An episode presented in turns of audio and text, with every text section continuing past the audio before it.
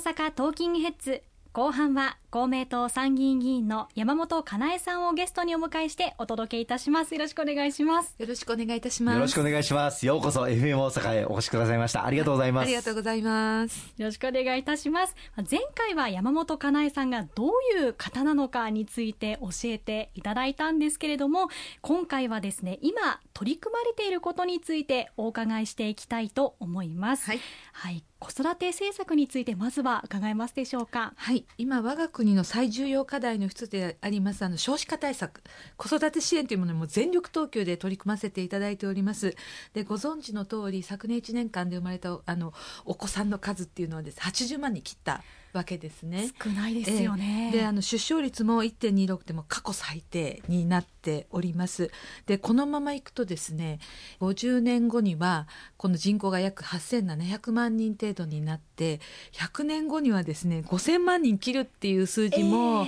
あの、最新のこの推計で出ている状況なんですね。で、だからといって、埋めよう、増やせよっていうのはダメはいでありますから、私たちとして目指すところは希望する方が結婚ができて、そして子育てができる安心して。で、こういう環境づくりをしなきゃいけないっていうことで、あの、昨年の11月にですね、公明党子育て応援トータルプランというものを出させていただいたわけなんです。これはあの、今あの、若い方々の経済的な基盤が弱くて、収入が少ないから結婚したいんだけど結婚できないっていうところからスタートいたしまして、まあ、結婚、妊娠、出産、子育て、育っていくところまで切れ目なくサポートするというプランなんですけれども、まあこうしたものを出させていただいて、これを作るにですね、1年半かかりました。そう、長い期間かけて。ええ、実際、子供や若者の声も聞きながら、また現場で支援をされている方々、子育て家庭の皆さん方、で、かつあの地方議員の皆さん、国会議員の石川さんも含めて、みんなで実態調査もさせていただいて、まあ、丁寧にこう積み重ねてきた形でプランを出させていただいたわけなんです。で、これあの、出して終わりじゃなくて、我々は実現しなくちゃいけない。ということで、まあ、早速ですね、妊娠が分かった段階から、身近なところで相談が受けられるような、あの、伴走型相談支援っていうのが受けられるような形を取ると同時に、妊娠時、そして出産時、計10万円を支給できるという事業も新たにスタートさせていただきました。で、プラス、この4月からはですね、出産育児一時金50万円へと、公明党長らく主張してまいりまして、ようやく実現をしたところでございますけれども、こういったことも今、具体的に進めさせていただいておりまして、しっかり党を挙げて実現をしてまいりたいと思います。経済的な支援だったりはい相談、こういったあたりがやっぱり重要になってくるということそうですすなんでかね。ね。あの、子育て支援策ってもう山とあるんですね。だけど、申請しなかったら知らないとかですね、そういうケースが多々ございました。なので、そういった意味では、必要とする方々がきちっとその支援につながれるような仕組み作りっていうのがもう待ったなしだと思って今回、あの、生まれる前の段階ですね。子育ての一番原点のところから孤立させないっていうことを目的として支援をスタートさせていただいています。あそうか、確かに繋がれなかったら意味がないですもんね。えーもうぱいですね、支援する方もいらっしゃるんですけれども、孤立している、まあ、いわゆる最近子育ての分が孤立残って書いたはい子育てってあるじゃないですか。はいそういうのを防がないと、最悪の場合の虐待で虐待死みたいなこともありますし、そもそもしんどい思いをされている、そのお母さんにしっかりサポートをしていくことこそが子供の育ちに一番大事なことになりますので、そこのサポートを国会議員だけじゃできないわけで、地方議員の皆さん方とも連携をしながら、地方自治体ともしっかり連携しながらやっていかなきゃいけない。まさしく公明党が力が発揮できるところだと思っておりますので、頑張りたいと思います。はい、そうなんですね。本当にもう、社会全体で育てていこうっていう、そうですねかねそうですね。もう、うんこの間、やっぱりあの、あの、社会のありようって大きく変わってきて、はいあの、地域や、まずは家族のこの、あの、ありようっていうんですかね。あの、昔は、あの、もう、地域でも、誰がどこに住んでてって、あの、分かったんですけど、ね。最近はもうマンションになったら隣に住んでる人も誰か分かんないみたいな感じでですね、そういう中で孤立しているあのご家庭ってたくさんありますので、そういったところにも支援がしっかり届けられるようにしていきたいと思います。かりました、えーそんな中で山本かなえさんが住んでいらっしゃる堺市、はい。はい、この取り組みについてもちょっとお伺いしたいと思います。堺におきましても当然あの国の仕組みはあの全国スタンダードでやっていただいてるんですが堺市はですねちょっと特徴的なこともやっていただいてましてあの実はですね皆さんご承知の通りあの幼児教育保育の無償化って3歳から5歳のところはもう所得制限なく国の制度としてあのスタートしてるんですけど012歳のところって国の仕組みとしては住民税非課税のところが無償化になってるんです。そうなんですねもう対象が非常に限定されているわけです。そこを堺市はですね公明党市議団頑張りまして第2子以降は所得制限なく無償ということをこの4月からスタートをさせていただいておりますしあとあのご存知の方もいらっしゃると思いますが実は保育園の中でも小規模保育っていうのがあるんですね。はい、これあの定員がマックスで22名まで要するにあのきめ細やかな保育ができる場所ということで、まあ、待機児童対策の中で新たに作った仕組みなんですけれどもこれがですね0歳1歳2歳のところしか受け入れられないという形になっていたんですけれどもこれをあの特区の仕組みでですね345も小規模保育で受けられるような仕組みにしようということをやったんですが手を一番最初に挙げたのが堺市なんです。そうなんですでか。実際堺でやってみまして、はい異年齢の子どもたちが少ない人数の中でこう交流ができたりすることで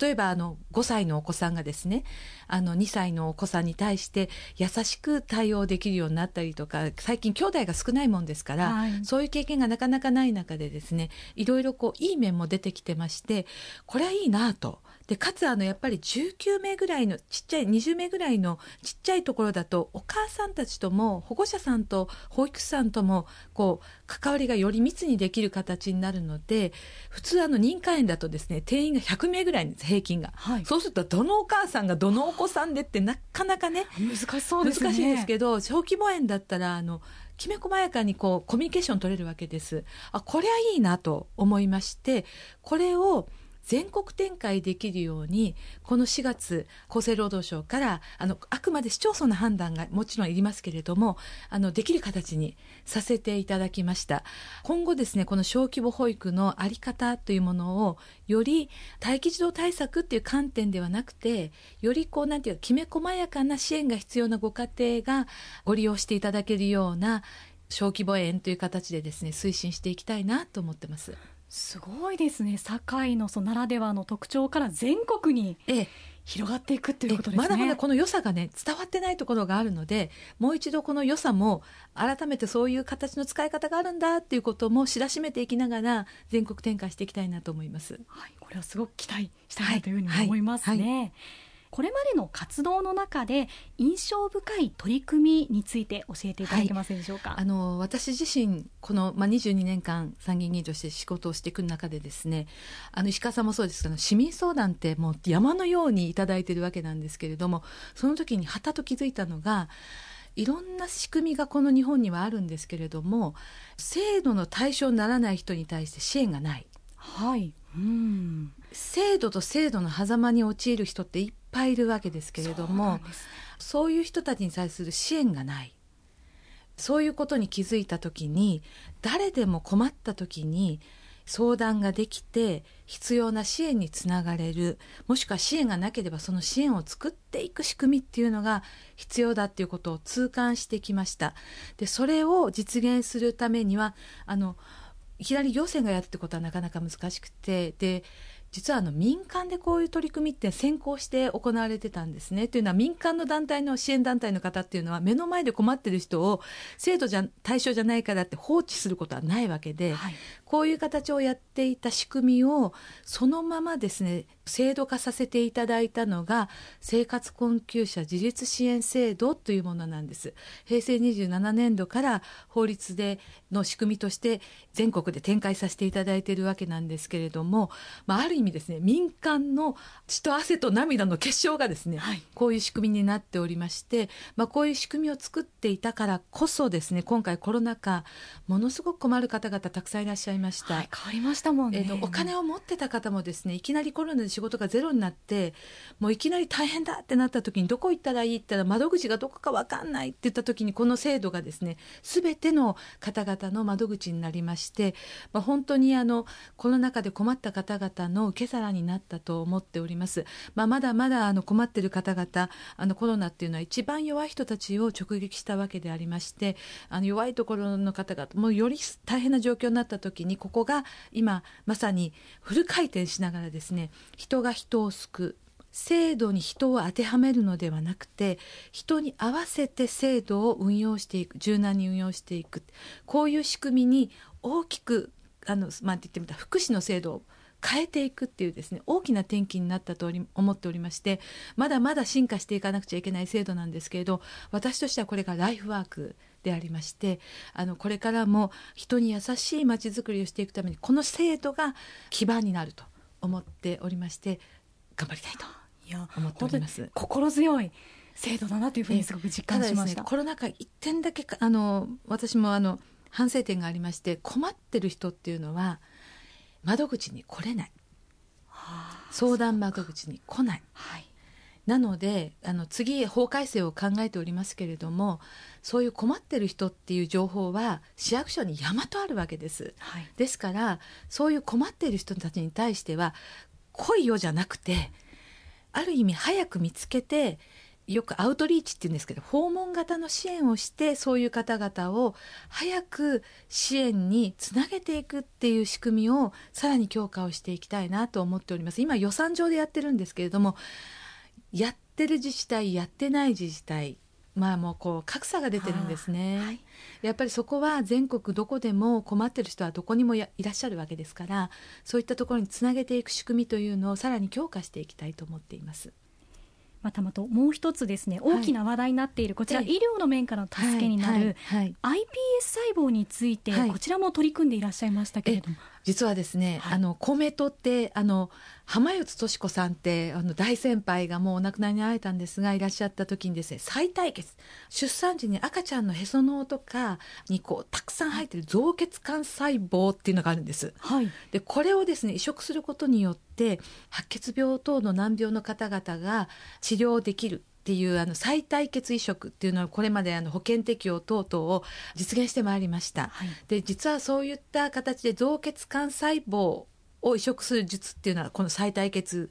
移植とですねあと骨髄移植と末梢血管細胞移植と3つのこの移植術がありましてこれをですね安定的にどの移植術が一番その人に合ってるかっていうことを選びながらあの最適な移植を実現するために造血管細胞移植推進法という法律を、はい、実はあの作らせていただきました。はい、でこれによりましてこの3つの移植術を拠点病院でブロックごとにですね今関西だったら大阪だったらあの大阪の一律病院のところでやってそこは拠点病院になってるわけですけれどもそういう形でさせていただく中でですね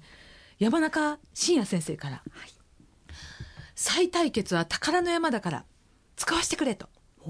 で実はですねいただいた再対決はですねあのお母さんたちから同意をいただいてバンクに貯めてたんですけどそうなんです、ね、え10年経つとですね古くなるので移植に適さなくなるわけです。期限があるんですね。で廃棄してたんですよ。でも iPS 細胞って4つの遺伝子を入れることによって細胞を蘇らせるんですね。初期化するわけです。夢のような感じがしますよね。なので捨ててても問題ない。その古いやつでも問題ない。そうなんですね。っていう話になってで、はい。それを使わせてくれっていう話の中でこの法律を作る中でですね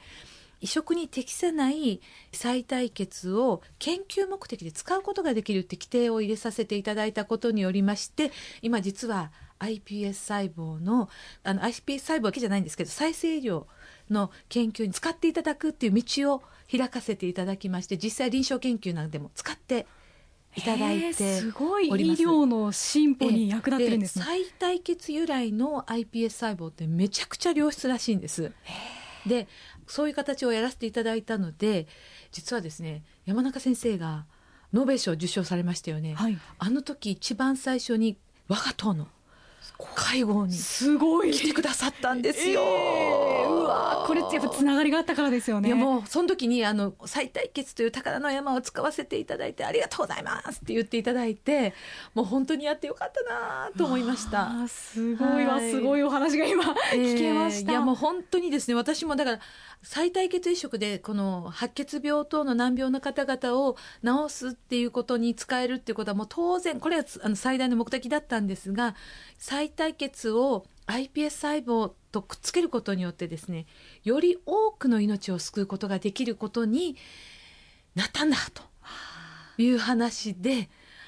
まあ本当にこうなんていうか山中先生のとの出会いがですね、はい。より多くのメリットというか、はい。あの形につながっていくんだなっていうことで、今さらに実用化を進めて。希望がそうなんです。あの、はいより多くの方々の希望にもつながっていくと。いやーすごいわかりますもう本当にすごい話を今お